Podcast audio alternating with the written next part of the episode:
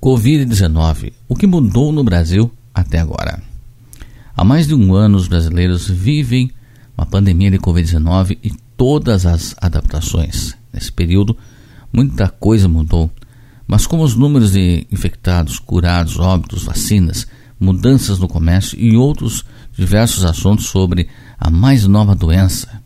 Bem, em 4 de junho do ano passado, o país registrava 555 mil casos de coronavírus e 31.199 óbitos.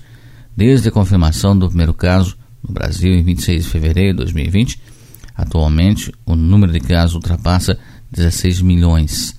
São mais de 465 mil mortes e mais de 15 milhões de pessoas recuperadas. Para frear esses números e proteger a população, atualmente corre em todo o país a vacinação contra o coronavírus. No total, mais de 68 milhões de doses foram aplicadas. A infectologista do Hospital Regional Asa Norte, referência em cuidados a pacientes com Covid-19 em Brasília, Ana Helena, auxiliou nos cuidados à primeira paciente com a doença do Distrito Federal, assim como outros profissionais da linha de frente. Ela foi infectada, mas também foi imunizada.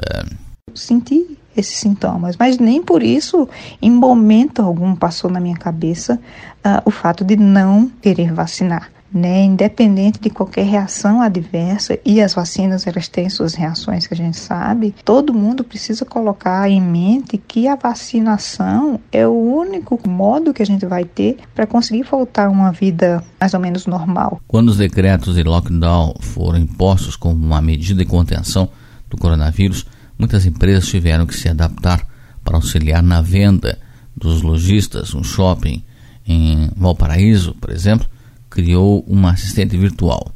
Ainda em fase inicial, a plataforma tem auxiliado nas vendas durante a pandemia, como explica a gerente marketing responsável pelo projeto do shopping, Ana Taborda.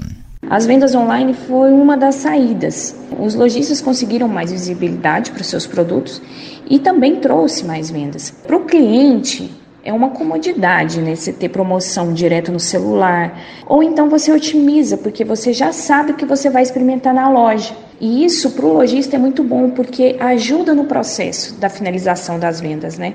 Recentemente, o ministro da Saúde, Marcelo Queiroga, afirmou que até o final do ano toda a população brasileira estará vacinada. E com isso, a esperança de que a vida volte ao normal.